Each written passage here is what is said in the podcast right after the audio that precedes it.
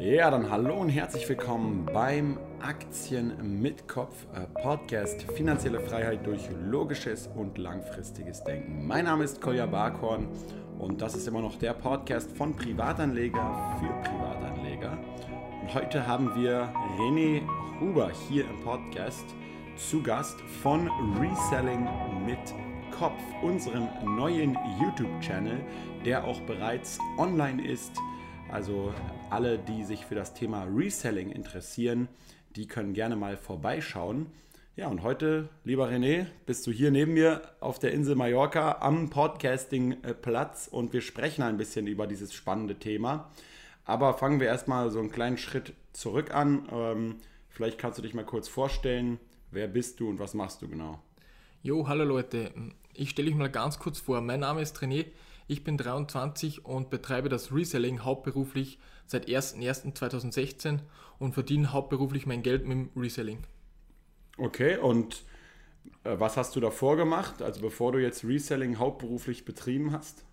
Also ich habe den ganz, ganz klassischen Weg eingeschlagen. Ich habe vorhin eine Lehre gemacht, mit 15 angefangen und während der Lehre habe ich auch mein Abitur, wie man in Deutschland sagt, nachgemacht, um anschließend Informatik zu studieren doch ich habe das Studium schon im ersten Jahr abgebrochen, da ich schon immer aus dem Hamsterrad irgendwie raus wollte und mich selbstständig machen wollte. Das Resellen, das hat mir schon immer gelegen. Als Kind habe ich auch schon im Freibad Karten gehandelt und der Verkauf, das liegt mir einfach. Das ist meine Leidenschaft und das liebe ich einfach.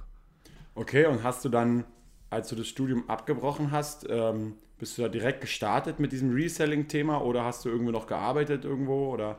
Nein, da gab es noch einen Schritt dazwischen. Direkt nach dem Studium habe ich mich in einer IT-Firma beworben, da ich ein bisschen Geld dazu verdienen wollte und der IT-Bereich mir generell schon immer gelegen ist. Und dort habe ich dann angefangen zu arbeiten und durch das ist eigentlich das Ganze ein bisschen entstanden. Dort bin ich auf meine Nische gestoßen und so ist das Reselling eigentlich losgegangen, also im, im hauptberuflichen Sinne. Mhm. Und warum hast du das Studium abgebrochen? Also warum hast du es nicht nebenher weitergemacht? Hast du einfach gemerkt, das raubt dir zu viel Zeit oder war dir das vom Inhalt nicht interessant genug oder was war so der Schritt dazu? Weil es ist ja eigentlich ein gutes Studium. Warum bricht man das ab? Ja? Ja, ich hatte schon immer den Gedanken, mich selbstständig zu machen und ich dachte, das Studium, das dauert noch so ewig, dann bin ich schon fast 26, 27, bis, bis ich das abgeschlossen habe und das war mir einfach viel zu lange und ich wollte einfach sofort loslegen. Ich hatte immer den Drang, danach mich selbstständig zu machen, habe auch immer mehr Bücher gehört, Hörbücher, Bücher gelesen über das Thema Selbstständigkeit und ja, ich hatte einfach den Drang und darum habe ich das Studium abgebrochen, sozusagen. Okay.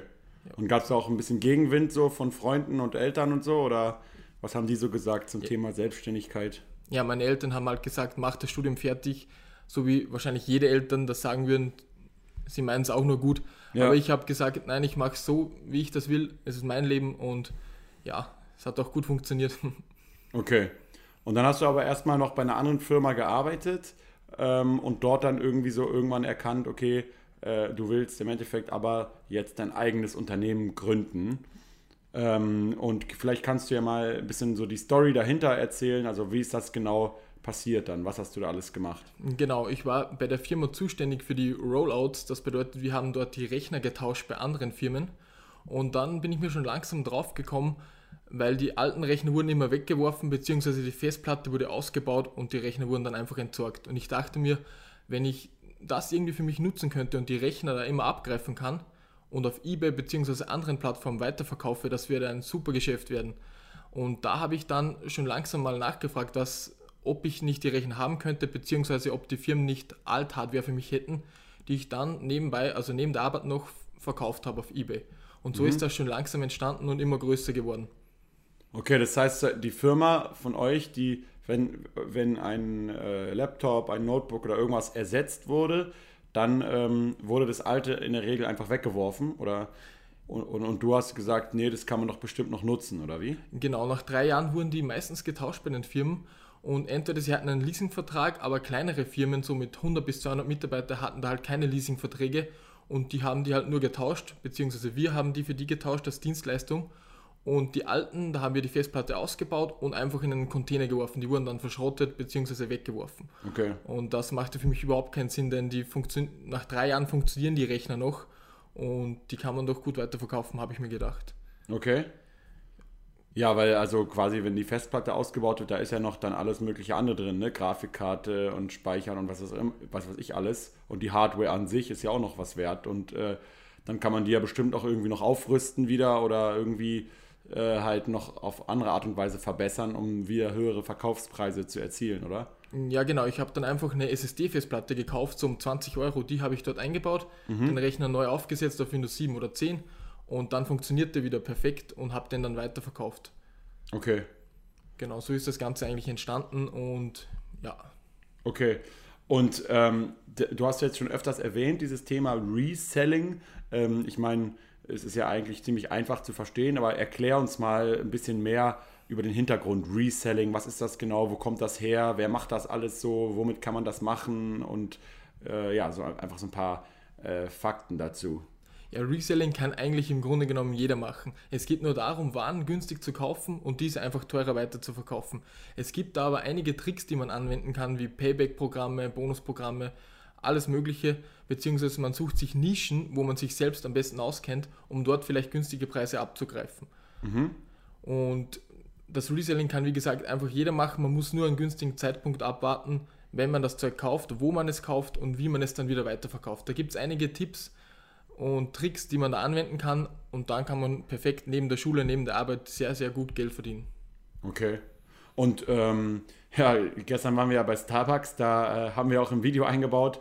Da gab es ja zum Beispiel auch äh, diesen Fall, dass wir eine Tasse gesehen haben, die man zum Beispiel in Spanien halt nur bekommt bei Starbucks. Also du kannst die nicht äh, zum Beispiel kaufen in Deutschland.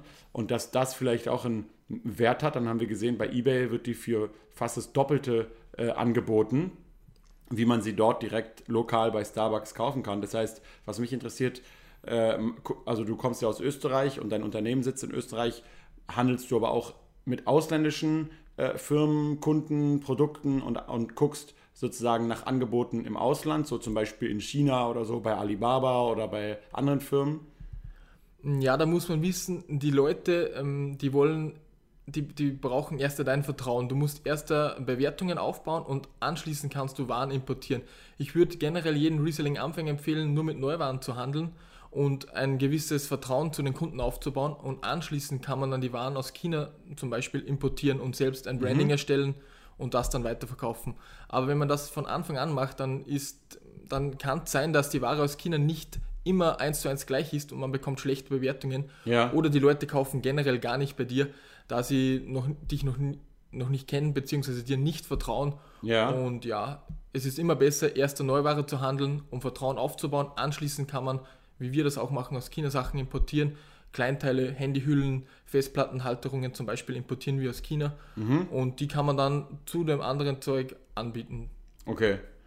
Ähm, das ist interessant. Also ich kann mich noch erinnern, ich habe auch damals mal Springseile importiert aus Indien allerdings, nicht aus China, aber die haben wir auch bei Alibaba äh, gekauft und hat tatsächlich äh, erstmal ganz viele Proben angefordert, weil manche von denen haben total nach Benzin gestunken, andere sind direkt kaputt gegangen nach, nach dem Gebrauch. Also da muss man natürlich äh, schon erstmal gucken, dass man nicht irgendeinen Schrott importiert, der einfach nur günstig ist, weil in dem Moment, wo du äh, das Ganze verkaufst, da kommen wir gleich zu, ähm, hast du am anderen Ende natürlich einen Kunde, der, wenn das nicht so gut ist, das Produkt, äh, seine Meinung hinterlässt und wie es ja im Internet ist, das wird überall gespeichert, ja. Äh, und dann hast du es natürlich in Zukunft schwieriger, wieder mehr zu verkaufen. Ne? Genauso ist es. Bei unserem, ja. wir haben einige eBay-Shops und bei unserem Hauptshop verkaufen wir hauptsächlich IT-Hardware, eh wie vorhin schon erklärt, aus, die wir aus ähm, so Rollouts bekommen. Und da kann man halt die Waren aus China, wie gesagt, die Festplattenhalterung drunter mischen sozusagen mhm. und das auch mit anbieten. Ja. Aber man muss sich die Waren erst schicken lassen, dann kontrollieren wir jedes einzelne und dann geben wir es erst weiter. Denn eine okay. negative Bewertung ist das Allerschlimmste. Und wegen 5 Euro für so eine Halterung ähm, riskiere ich sicher keine negativen Bewertungen. Okay. Und ähm, das war jetzt mein nächster, äh, meine nächste Frage. Man hört ja immer so viel in der heutigen Zeit über Dropshipping und Amazon FBA und, und eBay und so. Ähm, das heißt, nutzt du diese ganzen Möglichkeiten und Plattformen wie Amazon und eBay zum Verkaufen oder machst du das alles zum Beispiel über einen eigenen Online-Shop, wo du dann die Produkte reinstellst, weil bei einem Handelsplatz fallen natürlich auch immer noch Gebühren an und so weiter? Oder äh, was sind da so die Vor- und Nachteile und die Dinge, die du selber umsetzt? Ja, hauptsächlich handeln wir bei eBay. Die Auktionen, die nutzen wir, denn wir bekommen die Geräte meistens auch zum Nulltarif. Jetzt komme ich nochmal zu den Rollouts, denn wir löschen die Daten. Also wir sind sich dann drauf gekommen, dass wir, wenn wir die Daten löschen, zertifiziert löschen, wir die Geräte ganz gratis bekommen. Mhm. Und so können wir eBay sehr gut nutzen für Auktionen. Mhm. Und ähm, das Importieren von Waren machen wir nicht direkt. Wir, wir holen uns da die Waren für uns, doch wir kontrollieren jede, jedes einzelne Teil, bevor wir es weiterschicken. Das Dropshipping funktioniert ja so, die Ware wird gar nicht zu uns geschickt, sondern wird direkt zum Endverbraucher geschickt. Und das machen wir nicht. Wie gesagt, da haben wir sehr, sehr schlechte Erfahrungen, da die Chinesen ab und zu Waren gut machen und äh, ab und zu halt nicht. Ja. Und da bekommt man sehr, sehr schnell schlechte Bewertungen und das ja. wollen wir nicht riskieren. Und ja, Amazon nutzen wir auch, aber nicht so viel wie eBay. eBay ist unser Hauptgeschäft. Okay. Einen Online-Shop haben wir auch, aber wie gesagt, 90% auf eBay. Ja, das, daran kann ich mich auch noch sehr gut erinnern. Wir hatten immer so Kisten mit so 500 Springseilen drin und die kamen dann halt immer an und ich habe die dann aufgemacht und war das dann wirklich teilweise so am Anfang. Die haben sich halt wahrscheinlich gedacht, wow, neuer Kunde, der halt alle paar, paar Wochen äh, neue Springseile bestellt. Und äh, dann waren die Produkte so richtig gut. Und dann aber irgendwann, so nach der, nach der dritten, vierten Bestellung, habe ich dann halt gemerkt, wenn man so die Ware mal aufmacht, dass dann so äh, manche Spring, Springseile schon so halb kaputt im Endeffekt in ihrer Verpackung lagen und dass die Qualität der Produkte echt nachgelassen hat. Und dann muss man immer irgendwie erstmal einen Ansprechpartner erreichen. Und dann habe ich halt mich beschwert, was ist da los mit der Ware? Und äh, dann haben sie wieder die guten Produkte geliefert ne? und das kann natürlich ein Risiko sein davon, äh, also Dropshipping klingt erstmal gut, du musst quasi, du kannst im Endeffekt so einige Arbeitsschritte selber überspringen, weil du das Zeug gar nicht mehr selber liefern, äh, liefern musst und auch nicht lagern musst, aber dann hast du natürlich potenziell diesen Nachteil, dass äh, irgendwas versendet wird in deinem Namen, fast, wo du selber aber im Endeffekt keine Qualitätskontrolle hast, ne? Ja, genau. also kann bestimmt auch gut funktionieren. Es gibt sicherlich viele Leute, die das erfolgreich anwenden, aber ihr macht das nicht. Und ähm, verkaufst du das eben auch selber auf deinem eigenen, auf deiner eigenen Webseite oder nutzt du nur so Marktplätze? Nein, wir haben auch eine Website, die ich selbst programmiert habe, wo wir auch die eher die teureren Laptops verkaufen, denn auf eBay werden immer Gebühren verlangt, 8 bis 10 Prozent, kommt davon, welchen Status man hat. Mhm. Und bei einem Laptop, der fast neu ist, so um 500 bis 1000 Euro, den verkaufen wir dann hauptsächlich auf unserem Online-Shop, da halt die Gebühren, da können wir halt die Gebühren ausschließen. Ja. Deswegen. Aber auch auf eBay, wie gesagt, wenn, wenn wir ihn für einen kleinen Preis bekommen, dann lohnt sich eBay für uns fast bei jedem Produkt. Okay, also es hängt immer sozusagen vom Einkaufspreis ab, auch dann wo auf welcher Plattform das, ähm, das dann wieder äh, verkauft wird. Na gut, jemand, der sich jetzt diesen Podcast anhört, der wird sich denken, okay, wow, krass, so hast du einen IT-Hintergrund und äh, kriegst irgendwie teilweise äh, ja, Elektronik und Hardware zum Nulltarif, weil du die Daten löschen kannst. Das kann ich als, als jetzt sozusagen äh, normaler Angestellter irgendwo nicht. Äh, ich muss Ware selber einkaufen. Kann denn auch jemand, der, der nicht Sachen komplett umsonst bekommt, auch durch Reselling nebenher äh, Geld verdienen. Na klar, das funktioniert auf jeden Fall. Bei MyDeals zum Beispiel, das ist eine Seite, wo die besten Deals vorgeschlagen werden. Dort kann man nach Deals suchen und die dann auch ganz einfach auf eBay Kleinanzeigen oder eBay Normal, kommt darauf an, ob, ob der Einkaufspreis, wie gesagt, passt, ähm, weiterverkaufen. Das habe ich bevor, also mit 15 Jahren circa, habe ich das, von 15 bis 20 habe ich nur so meine Waren gekauft und verkauft. Das mit dem IT-Hintergrund ist eigentlich, eigentlich erst durch die IT-Firma gekommen. Verstehe. Und nur durchs Resellen kann man nicht so 30.000 bis 40.000 Umsatz machen, wie wir das generieren, so monatlich. Ja. Und da muss man sich dann halt mehr einfallen lassen. Aber so 100 bis 500 Euro im Monat sind locker drin, nur durch Deals von MyDeals. Man sucht die Deals bei MyDeals und verkauft sie auf eBay weiter oder auf eBay Kleinanzeigen. Das alles zeigen wir ja auf dem YouTube-Channel, wie das genau, genau, funktioniert und was ihr achten müsst, auf was ihr achten müsst und wie das alles funktioniert. Das zeigen wir alles auf dem YouTube-Channel.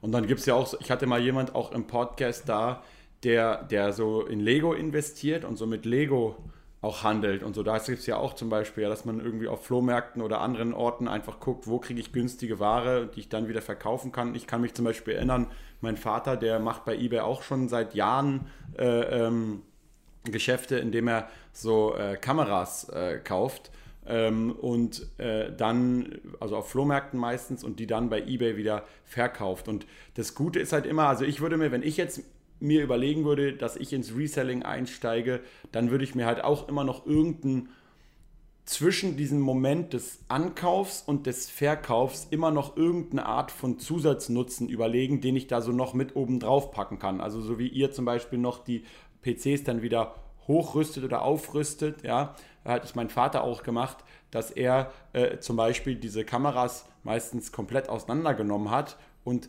repariert hat ähm, oder halt noch wieder verbessert hat, dass sie besser funktionieren, hat sie geölt, dass sie also im Endeffekt wie so eine richtig funktionstüchtige Kamera wieder. Und dann hast du statt irgendwie eine äh, Kamera, die so ein bisschen kaputt ist, wo irgendwas abgebrochen ist oder die sogar komplett kaputt ist und somit noch günstiger gekauft werden kann, hast du am Ende so eine schöne geölte, alt, vielleicht so ein Sammlerstück oder so. Und damit kann man das ja auch richtig aufwerten wieder. Ne? Genau, das würde ich generell empfehlen, immer einen kleinen Zusatznutzen mit einzubringen. Es reicht manchmal auch, das Produkt ähm, gut zu reinigen, ein, ein super Foto zu machen mhm. und dann kann man schon mehr verlangen als die Konkurrenz. Ja. Beim Lego zum Beispiel ist es so, ähm, die meisten auf dem Flohmarkt verkaufen ihre, also das Lego der Kinder in riesengroßen 5 Kilo Kästen und die Lego-Figuren, die da drin sind, die sind einiges wert auf eBay. Ihr könnt da mal nachsehen. So eine Lego-Figur kann bis zu 15 Euro wert sein und die meisten Leute wissen das nicht. Und deswegen geht man auf den Flohmarkt, kauft einfach ein riesen Paket Lego, sucht die Lego-Figuren raus, putzt die, macht gute Fotos, stellt die einzeln auf eBay ein und allein mit diesem, also mit dieser Methode kann man ein paar hundert Euro locker im Monat dazu verdienen. Ich habe auch neulich gesehen auf dem Instagram-Account von Reselling mit Kopf, da hattest du auch ein Foto gepostet, wo, wo irgendwie so ganz viele Lego-Figuren waren. Irgendwie der, da, ähm, vor allem diese ganzen Star Wars-Sachen sind ja immer irgendwie sehr schnell viel wert, oder? Genau, die Star, also generell, wo Filme im Hintergrund sind wie Star Wars, die sind mehr wert wie die anderen, aber auch die anderen sind einiges wert. Es gibt Sammler, die suchen halt genau diese eine Figur für ihre Sammlung oder es fehlt ihnen diese Figur und die sind bereit, bis zu, wie gesagt, 20 Euro für eine einzige Figur zu zahlen. Okay. Und die meisten Leute am Flohmarkt wissen das einfach nicht, verkaufen das ganze Lego-Paket von den Kindern und mhm. das kaufen wir dann auch ein und suchen uns, wie gesagt, die Figuren raus, beziehungsweise ein Mitarbeiter macht das dann und auf dem Instagram-Bild sind insgesamt 475 circa solcher Figuren zu sehen. Mhm. Und das alles haben wir für 100 Euro gekauft. Und wir werden locker so zwischen 1000 und 1500 Euro mit allen Figuren machen. Also so im Schnitt 3 Euro pro Figur. Für eine weniger, für eine einiges mehr. Und ja. Okay. Ja, also man sieht, es geht jetzt nicht nur, das ist im Endeffekt ein Thema, also der Alex und die Miri von Immobilien mit Kopf, die machen im Endeffekt ja auch Reselling mit Immobilien, ja, im großen äh, Stil. Äh, also quasi eine, eine, Immobilie versuchen unter Marktwert einzukaufen, dann wieder äh, revitalisieren, aufwirtschaften, renovieren und dann wieder verkaufen. Ne? Und schlussendlich gibt es halt so ganz viele verschiedene Produktkategorien, wo man das machen kann. Von einer kleinen Lego-Figur bis hin zur Immobilie. Ähm, was würdest du denn sagen, so bei deiner Erfahrung? Ich meine, du hast ja gesagt, du hast mit 15 angefangen schon, ja? Genau. Voll krass. Ähm, dann gibt es denn so deiner Meinung nach so bestimmte Produktarten, die sich besonders gut eignen und Produktarten, die sich nicht so gut eignen? Ja, es, es ist immer besser, wenn man irgendetwas hat, das, das selten ist, wo die Nachfrage hoch ist, logischerweise. Klar, ja. Man kann zum Beispiel, ich habe das mit 15 gemacht, da gab es die Yu-Gi-Oh! Karten, die waren da richtig gehypt und da gab es immer so Sammler, so, so Bundle, wo man nicht wusste, was drin ist. Die habe ich mir gekauft mhm. und hatte ich eine gute Karte, die sehr selten war, habe ich diese dann um, ums Zehnfache vom, vom Einkaufspreis weiterverkauft. Ich habe mhm. immer nach seltenen Dingen gesucht und diese dann weiterverkauft. Aber man kann es, wie gesagt, auch mit der Starbucks-Tasse aus Spanien, die wird eventuell auf dem österreichischen eBay eBay-Shop nicht angeboten. Darum nimmt man die mit und kann sie dann dort verkaufen, weil sie sie einfach nicht gibt in Österreich zum Beispiel. Man muss immer schauen, Angebot und Nachfrage. Was sich sehr gut verkaufen lässt, sind Neuwaren, weil die Leute, wie gesagt, ähm, sie haben schon Vertrauen zur Marke ja. wie Nike, Adidas, egal. Mhm. Und das kaufen die Leute sehr, sehr gerne. Nur man muss wissen, bei Neuwaren ist halt der Gewinn um einiges geringer. Da bekommt man die Produkte nicht so günstig wie bei zum Beispiel Gebrauchtwaren. Bei Gebrauchtwaren kann man ab und zu das Zehnfache, das Zehnfache an Gewinn machen und bei Neuwaren hat man immer so vielleicht 20 Prozent, 20 ja. bis 30 Prozent Gewinnspanne drauf.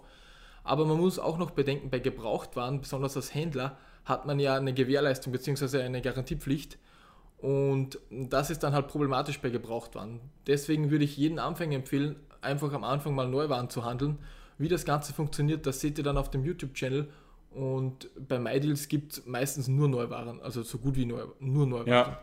Auf Flohmärkten bzw. eBay findet man dann eher die Gebrauchtwaren. Aber auf das gehen wir dann halt alles im YouTube, im YouTube-Channel ja. ein, ja. Ja, das habe ich auch gesehen in dem einen Video mit diesem C64, äh, mit dieser Konsole da, ja, zum Spielen. Die gab es ja da irgendwie richtig günstig und dann irgendwie fast fürs Doppelte oder sogar, äh, sogar noch mehr dann wieder verkaufen können, ja. Ähm, die Frage ist natürlich immer, ähm, ich sehe auch immer häufig solche Challenges, fand ich ganz lustig bei Madame Moneypenny, die hat das neulich bei Instagram gepostet, wo es eben auch darum ging, ja, dass halt eine finanzinteressierte Community, die sich halt damit beschäftigt, Geld zu sparen, Geld zu investieren an der Börse und so, halt eben natürlich immer irgendwann schaut, wo kann ich denn halt noch auch mehr Kapital kriegen zum Investieren? Und das ist nun mal einfach durch äh, Vertrieb oder durch Handel von gewissen Sachen, aber wenn du halt immer nur deine, deinen Kleiderschrank ausmistest und irgendwie selber dann versuchst, die Sachen zu verkaufen, die du irgendwann mal bekommen hast, dann hast du immer irgendwo eine Grenze. Ja? Wenn du aber richtig lernst, ähm, Sachen auch anzukaufen und wieder zu verkaufen, dann hast du im Endeffekt ja einen unlimitierten äh, Marktplatz an Dingen, wo du natürlich auch mit, mit jedem einzelnen Kauf und Verkauf, den du machst, ähm, ja auch Erfahrungswerte sammelst. Ähm, dahingehend, was funktioniert gut, was funktioniert nicht so gut und wahrscheinlich auch irgendwann eine ganz andere Geschwindigkeit an den Tag legst, was halt so diesen Prozess betrifft, ja. Ja, ja. Das, das Coolste ist, ich würde mir am Anfang eine Nische suchen, die mich generell selbst interessiert. Bei mir war es halt die IT, vielleicht ist es bei euch Mode, Sneakers, Lego eventuell, ganz egal. Und in dieser Nische würde ich mich am Anfang bewegen. Nur diese Produkte handeln und dann entwickelt man das Gefühl, was, was kann ich sofort kaufen, dann spart man Zeit hat einen besseren Stundenlohn sozusagen und das würde ich auf jeden Fall empfehlen. Es gibt auch eine Methode, wie ihr ohne Kapital, also ohne Kapital an die Ware kommt. Ihr bestellt das Zeug einfach auf Rechnung, dann habt ihr 14 Tage Zeit, es wieder zu verkaufen. Ich habe mir da immer im Outlook einen Kalendereintrag gestellt. Nach 12 Tagen muss ich dann das nicht verkaufte wieder zurücksenden. Das ist zu 99% kostenlos und hatte so 14 Tage Zeit, um die Nische zu testen und hatte überhaupt keinen Kapitaleinsatz von mir selbst. Okay, das ist natürlich auch gut. Und dann kannst du im Endeffekt das Produkt dann direkt, äh, wenn du es halt äh, äh, hast, äh, weiterverkaufen, ja, an den. Und dann musst du im Endeffekt, kannst du das Geld, was du dann vom Kunden bekommst, benutzen, um beim anderen das Produkt zu zahlen. Genau, ja. und die Differenz ja. stecke ich mir einfach selbst ein, dann habe ich halt den Gewinn. Ja. Und wenn sich nicht verkauft, auch kein Problem, packe ich es ein und bringe es zur Post und die Rücksendeetikette ist zu 99% wie gesagt kostenlos. Ja. Und so kann ich mich in jeden Markt ein bisschen eintasten und dann sehe ich sofort, geht da was oder gefällt mir das oder auch nicht. Und dann brauche ich am Anfang, wenn ich jetzt das Reseller starte, nicht mein Geld investieren, sondern wie gesagt, nur zum Testen mal das so probieren. Ja, sehr spannend. Ich meine, merkt man halt in der heutigen Zeit, was da so alles möglich ist. Gerade also was jetzt das Thema Kapitaleinsatz angeht. Früher musste man halt echt, wenn man so angefangen hat, äh, sich selbstständig zu machen, ja echt äh, auch äh, häufig einen Kredit aufnehmen oder halt irgendwie auf andere Art und Weise äh, viel investieren. Und heute kann man mit solchen Möglichkeiten einfach mal anfangen. Ähm, und ich würde halt da, da immer auch, äh, jetzt auch für die Zuhörer gerichtet, nicht, nicht, so, nicht so sehr immer bei einem einzigen Deal oder bei einer Sache immer gleich gucken, ist das jetzt unbedingt schon der Deal meines Lebens oder ist das jetzt unbedingt das, was ich jetzt für den Rest meines Lebens verkaufen werde. Ich habe häufig das Gefühl, Leute sehen sowas, also so wie mit der Tasse, da gab es halt ein paar Kommentare bei Instagram, wo jemand geschrieben hat, ja, das ist ja nicht nachhaltig oder ja, das ist ja jetzt, äh, sind, ja nur, sind ja nur 15 Euro Gewinn und so, dass Leute das immer viel zu schnell irgendwie ähm, verurteilen oder sagen, ähm, ja, das funktioniert ja nicht auf Dauer oder so, statt es einfach mal zu testen und dann von einem Schritt zum nächsten zu gehen. Ja, also so wie es auch Kiyosaki ja in seinem Buch schreibt, äh, Cashflow Quadrant, so take baby steps, ja. Ähm, und äh, bei dir im Endeffekt war es ja wahrscheinlich auch so, dass du irgendwann mit 15, 16 angefangen hast und dann hättest du wahrscheinlich auch nicht gedacht, dass du heute das mal auf dem Level machst, oder? Wie damals. Nein, niemals. Ja. Und es ist ein, so ein Step-by-Step-Prozess. Durch die Bewertungen kommen wieder neue Kunden zu euch, sie vertrauen euch, kaufen öfter, ihr baut Stammkunden auf und das geht alles nicht von heute auf morgen. Ihr müsst langsam anfangen, vielleicht einen Ebay-Shop zu eröffnen, mhm. einen privaten vielleicht noch am Anfang und dann könnt ihr Bewertungen aufbauen und es geht dann auch immer schneller. Ihr könnt selbst schneller die Produkte finden, habt eventuell schon mehr Kapital, um größere Mengen anzukaufen und so wird es nach einer Weile wie, wie so ein Dominoeffekt auf einmal. Mhm. Wir haben am Tag so 15 Verkäufe bis 20 Verkäufe jeden Tag. Mhm. Und das wird auch immer mehr. Wir haben immer mehr Stammkunden, die monatlich bei uns Waren kaufen. Und das funktioniert für jeden so, wie ich finde. Ja. Und ja.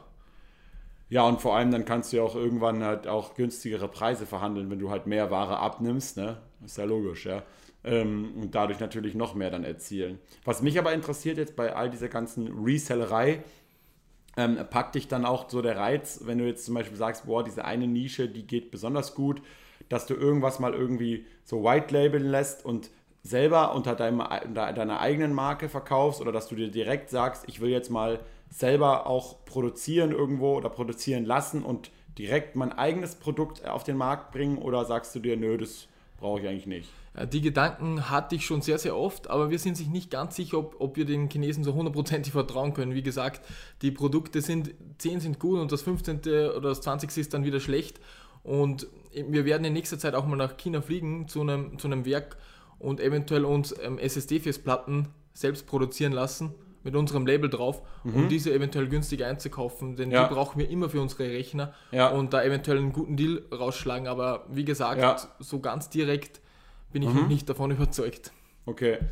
Weil, weil zum Beispiel auch der Finn, den du gestern kennengelernt hast, der Farbenlöwe, ja, den, den könnt ihr auch auf dem Unternehmerkanal-Video mal sehen, der, der hat ja zum Beispiel genau das gemacht, dass die halt die Farbe nicht nur als Händler einkaufen und wieder verkaufen, ähm, sondern dass sie die Farbe im Endeffekt direkt selbst produzieren. Und damit hat er im Endeffekt halt Herstellungskosten und die Marge ist natürlich noch besser. Aber natürlich, wie du auch sagst, es hat natürlich immer auch Vor- und Nachteile. Ich denke mal auch, was die, ähm, wie sieht das eigentlich aus, so mit, mit äh, Haftung und Garantien und so? Ähm, wenn du jetzt eine, eine, Ware, nehmen wir jetzt mal einen Schuh von Adidas oder so, wiederverkaufst, ähm, wird dann irgendwie die Haftung und die Garantie auf dich irgendwie übertragen oder bleibt die trotzdem noch bei Adidas? Nein, bei der Neuware ist das überhaupt kein Problem. Da bekommst du ja die Rechnung und hast, du die, hast einfach die Garantie von Adidas bzw. die Gewährleistung. Wenn nach mhm. einem Monat die Sohle aufgeht, dann schickt der Kunde das Produkt zu dir zurück. Du hast die Rechnung hoffentlich aufgehoben und kannst es dann einfach umtauschen. Bei ja. Gebrauchtwaren sieht es dann anders aus. Da gibt es eine gewisse Frist, dann ähm, dreht sich die Beweislast zum Kunden. Also er muss nachweisen, dass das Produkt vor Auslieferung defekt war, beziehungsweise dass es irgendwelche Probleme gab bzw. Defekte hatte. Mhm. Wir machen das immer so, wenn irgendwas defekt wird, dann tauschen wir das ohne Nachfrage sofort aus. Der Kunde muss uns nur das Produkt zurückschicken und wir machen das kostenlos. Das ist unsere Dienstleistung und so bekommen, haben wir auch 100% Bewertung bei eBay und ja, das haben wir halt uns so ja. angewöhnt. Okay. Und ich denke mal auch so was, also man sieht ja auch immer so bei Amazon zum Beispiel, ähm, wenn dort die Verkäufer und Händler äh, nicht, nicht schnell agieren, dann sinkt, sinkt ja auch dort sofort ihr Ranking und, und äh, die fliegen teilweise auch sogar ziemlich schnell wieder raus. Ähm, ich denke mal, also wenn man halt schnell ist, dann kann man in diesem Geschäft auch mehr Geld verdienen als, äh, als Leute, die sich ewig Zeit lassen mit allem. Ne? Genau, das ist das ja. Nächste. Wenn man nämlich das Zeug mit Dropshipping, also Dropshipping betreibt und zum Beispiel die gleiche SSD-Festplatte anbietet wie ich, dann habt ihr da eine Lieferzeit von ca. 20 Tagen drauf und das kann man bei eBay nachlesen. Die, die Preise sind natürlich, natürlich um einiges billiger, beziehungsweise um 10% meistens billiger. Doch die Leute, wenn ich zum Beispiel hinschreibe, ich versende am nächsten Tag bereits, dann kaufen die zu 99% mein teureres Produkt im Gegensatz zu dem Produkt aus China. Erstens, sie haben die schnelle Lieferzeit und zweitens, der Support ist auch bei uns besser. Man vertraut einfach in den deutschen bzw. beziehungsweise österreichischen Händler um einiges mehr wie ein Händler mit Sitz eventuell in China, beziehungsweise wo man weiß, das Produkt wird erst aus China irgendwie hergeliefert. Da, mhm. da, da investiert man sein Geld ja viel lieber in einen, der sofort ja. antwortet und wo das Zeug auch in Österreich bzw. Deutschland gelagert ist. Okay. Ja, ja also da, das kann ich auch immer nur an jeden von euch richten. Das ist auch egal in welchem Bereich, auch in Dienstleistungen. Ich habe auch mal damals so, als ich angefangen habe mit, äh, mit, mit diesem ganzen Thema Selbstständigkeit und so, immer auch andere Sachen machen müssen noch, um mein Geld zu verdienen. Und ich weiß noch, ich habe eine Weile auch Texte übersetzt, als die ganzen Translator noch nicht so gut waren wie jetzt. Ja, jetzt würde das, glaube ich, schwieriger sein. Aber da habe ich Texte übersetzt und da gab es viele professionelle Übersetzer und die auch teurer waren und so. Und mein Argument war immer halt, ich, wenn ihr, wenn ihr mir heute einen Text sendet, dann habe ich den morgen für euch übersetzt, ja. Ähm, natürlich, wenn es ein längerer Text war, dann hat es länger gedauert. Aber dadurch hab, kam echt über eBay Kleinanzeigen viele Leute irgendwann auf mich zu, die echt äh, richtig, äh, richtig äh, viel Geld irgendwann gezahlt haben dafür, weil sie einfach wussten, das kommt sehr schnell. Also das ist auch immer ein, ein hoher Mehrwert. Äh, was würdest du denn sagen, was gibt es denn so für Risiken allgemein für einen Reseller wie dich, so was so Konkurrenz angeht? Also, dass jemand sich zum Beispiel anguckt, okay, der macht eine spezielle Nische, dann verhandle ich jetzt besser oder greife den an mit größeren Stückmengen und unterbiete ihn im Preis. Also so, sowas hört man ja immer wieder so von den ganzen FBA-Sellern und so, dass es halt wirklich ein hart, so eine harte Schlammschlacht mittlerweile ist. Ja, Risiken sind besonders für Anfänger nicht eigentlich nicht gegeben. Wie gesagt, man hat immer die Ware und wenn man das mit Rechnung macht, hat man überhaupt keine Ausgaben anfangs. Bei mir ist es dann doch wieder anders, denn wir kaufen ab und zu, wir sehen die Produkte, dürfen sie auch begutachten und kaufen dann aber gleich 300, 400 im Rechner zum Beispiel ein für, sagen wir mal, 10.000 Euro und dann haben wir die hier. Wir wissen aber weder, ob wir die verkaufen können, beziehungsweise um wie viel. Wir, wir kalkulieren das schon anfangs, aber es kann auch sein, dass die Rechner, dass wir auf den Rechner sitzen bleiben.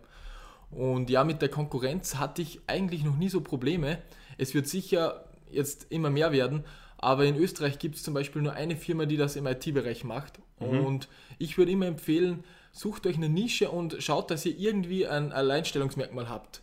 Zum Beispiel mit dem Datenlöschen oder generell schneller Versand, guter Support und dass ihr einfach ein bisschen besser seid wie wir andere, dass ihr irgendwas besser anbietet und ja. so könnt ihr euch etablieren. Es wird immer Konkurrenz geben, aber der Markt im Reselling ist so groß. Es gibt zum Beispiel auf eBay ähm, Shops, die nur Tassen verkaufen und der hat letztes Jahr 11.000 Sales. Also es gibt für alles Schlüsselanhänge, egal was. Sucht euch eine Nische und schaut, dass ihr euch dort platzieren könnt und sobald ihr da Fuß gefasst habt, wie wir, dann habt ihr mit der Konkurrenz weit, ähm, nicht so Probleme, denke ja. ich. Also ich würde mir jetzt zum Beispiel mal überlegen, es gibt hier, wenn ich jetzt da damit starten wollen würde, ich würde zum Beispiel mir gucken, ich wohne ja auf Mallorca, ja, und es gibt zum Beispiel immer so Spezialitätenladen in Palma, zu denen ich gerne gehe.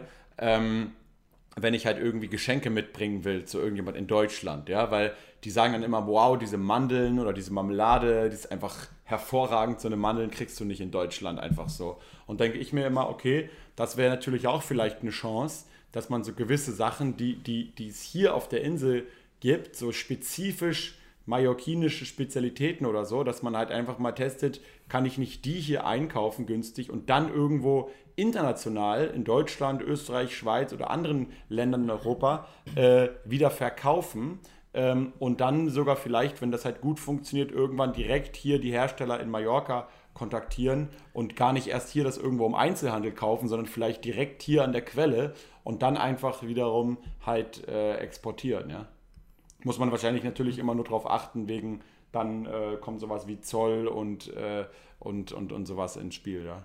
Genau, das mit dem Zoll, ja, da gibt es. In der EU ist es ja eher unkritisch, glaube ich, oder? So innerhalb. Ja, ja, man muss schon auf ein paar Sachen achten, aber okay. das ist halt sehr, also, das werden wir dann im, im Video besser ja. erklären im YouTube-Video, ja. weil das ist einfach am PC besser anzusehen. Okay. Aber man muss schon auf einiges achten. Zum Beispiel, wenn man aus China importiert, dann zählt man in Deutschland bzw. auch in Österreich als Hersteller sozusagen. Also wenn jetzt irgendein Elektroprodukt aus China importiert und es brennt hier ab und hat irgendwie kein CE-Zertifikat, dann mhm. seid ihr voll haftbar dafür. Okay. Ihr zählt wie wenn ihr das selbst hergestellt hättet, wenn ja. ihr es importiert.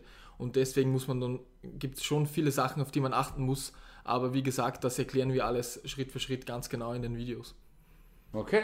Ja, wunderbar. Dann vielen Dank für das Interview äh, an alle Zuhörer. Ja, wie gesagt, ihr könnt einfach mal bei YouTube jetzt nachschauen. Reselling mit Kopf. Da sind auch schon, ja, zwei, drei Videos mittlerweile online, wo ihr schon direkt, ja, immer mit praxisorientierten Content äh, konfrontiert werdet. Also der René wird zwar auch äh, mittelfristig so noch mehr Theorievideos hochladen und die Philosophie des Ganzen erklären, aber es gibt auch immer sehr, sehr viele Praxisvideos. Also da ist nichts einfach nur irgendwie erfunden oder so, sondern alles, was er euch dort zeigt, ist tatsächlich aus der unternehmerischen Tätigkeit heraus bewiesen. Ja, wie zum Beispiel das erste Video, wo du ja äh, genau in, in, äh, in ein paar Tagen die, die 100 Euro genommen hast und dann aus den 100 Euro neben deinem normalen Geschäft 200 Euro gemacht hast, also verdoppelt.